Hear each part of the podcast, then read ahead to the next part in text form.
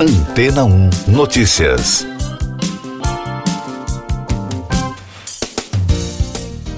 Bom dia. A Zux, startup de carros autônomos da Amazon, deu início aos testes com seus robotáxis em vias públicas. Segundo reportagem do Yahoo Finanças, a principal diferença em relação a outros veículos que também já começaram a rodar sem motorista é que estes, além de serem 100% autônomos, também não possuem pedais nem volante. De acordo com a marca, o carro foi construído para pilotos e não para motoristas, e a ideia de não colocar controles físicos no carro é limitar ao máximo a necessidade de interferência humana no veículo.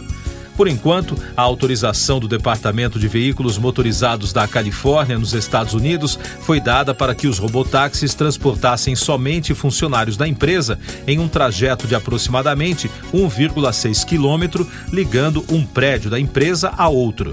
Os robotáxis autônomos da Zux foram projetados para acomodar quatro passageiros em dois bancos. O carro conta com carregador wireless para smartphones, airbag que infla entre os ocupantes de forma individual, iluminação que informa aos pedestres e outros motoristas sobre os próximos movimentos do carro, entre outros recursos. Ainda não foi confirmado quando a Zux estenderá os testes para os clientes comuns ou expandirá a rota. Mesmo assim, segundo a reportagem, a ideia é que os robotáxis autônomos e sem comandos físicos se tornem comuns nas ruas dentro de um curto espaço de tempo. Mais destaques das agências internacionais no podcast Antena 1 Notícias. Um terremoto de magnitude 6,1 na escala Richter foi registrado na região central das Filipinas, informou o Centro Sismológico Mediterrâneo Europeu. Não há relatos de danos ou vítimas e nenhum alerta de tsunami foi emitido. O sismo ocorreu a uma profundidade de 20 quilômetros abaixo da superfície e atingiu a província da ilha de Masbate, no centro do arquipélago localizado no sudeste asiático. Da italiana ANSA. O presidente do Banco Mundial, David Malpass, anunciou que deixará o cargo no fim de junho. O executivo fez o anúncio da saída em comunicado após informar o conselho da instituição. Segundo Malpés, esta é uma oportunidade para uma transição de liderança, enquanto o grupo do banco trabalha para enfrentar os crescentes desafios mundiais. Informação da Reuters, a ex-embaixadora dos Estados Unidos na ONU, Nikki Haley, disse que é hora de superar ideias obsoletas e pediu uma nova geração de líderes na primeira fase de sua campanha pela indicação republicana à presidência do país na eleição de 2024. Ela é a segunda candidata a buscar a indicação republicana para enfrentar o presidente democrata Joe Biden em 2024, se opondo assim ao ex-presidente e também candidato Donald Trump. Destaques da France Press. A Prefeitura de Lima, a capital do Peru, declarou o centro histórico da cidade como zona intangível para restringir manifestações políticas violentas. Isso porque o país enfrenta uma agitação social desde dezembro. Essa determinação da Prefeitura, governada pelo ultraconservador Rafael Lopes, também instrui a Procuradoria Municipal e o Ministério Público a atuarem em caso de descumprimento, em coordenação com o Ministério do Interior e a polícia.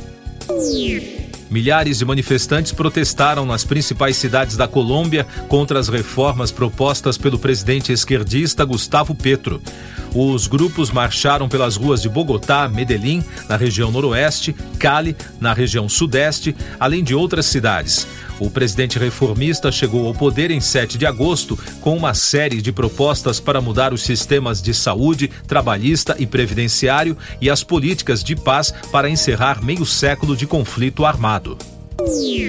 Eu sou João Carlos Santana e você está ouvindo o podcast Antena 1 Notícias. Agora com os destaques das rádios pelo mundo, começando pelos Estados Unidos com informações da Ultimate Classic Rock.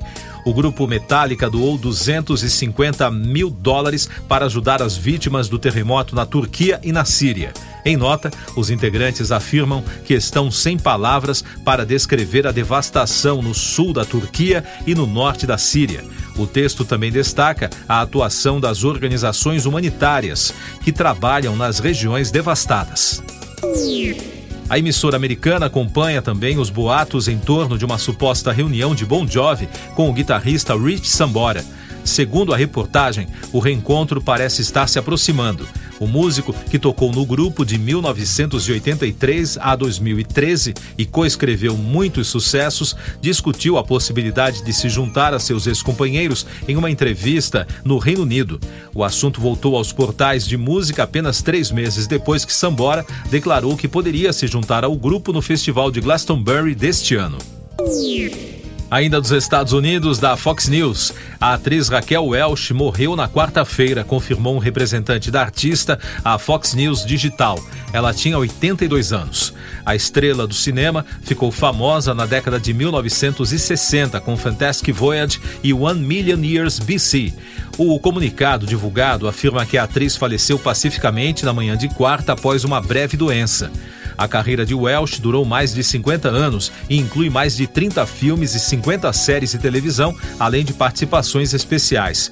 Ela atuou ao lado de alguns dos principais atores de Hollywood, incluindo Frank Sinatra, Robert Wagner, James Stewart, Dean Martin e Burt Reynolds e da Absolute Radio do Reino Unido, o vocalista do The Who, Roger Daltrey foi forçado a abandonar seu show na Flórida na noite de sábado, dia 11, depois de aparentes problemas técnicos.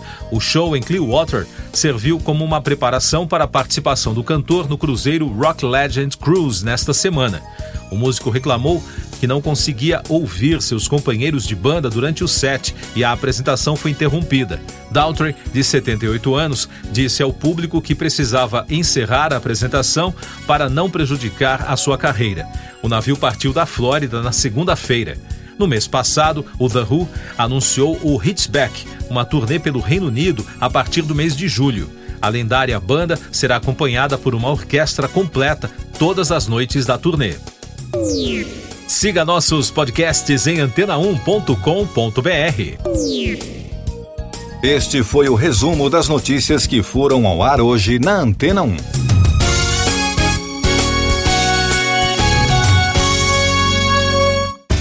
Depois de tanto conteúdo legal, que tal se hidratar com água rocha branca? O consumo regular de água durante o dia traz benefícios para a saúde, como, por exemplo, manter a pele bonita e hidratada. Rocha Branca, da fonte direto para sua casa. Depois de tanto conteúdo legal, que tal se hidratar com água rocha branca? O consumo regular de água durante o dia traz benefícios para a saúde, como, por exemplo, manter a pele bonita e hidratada. Rocha Branca, da fonte direto para sua casa.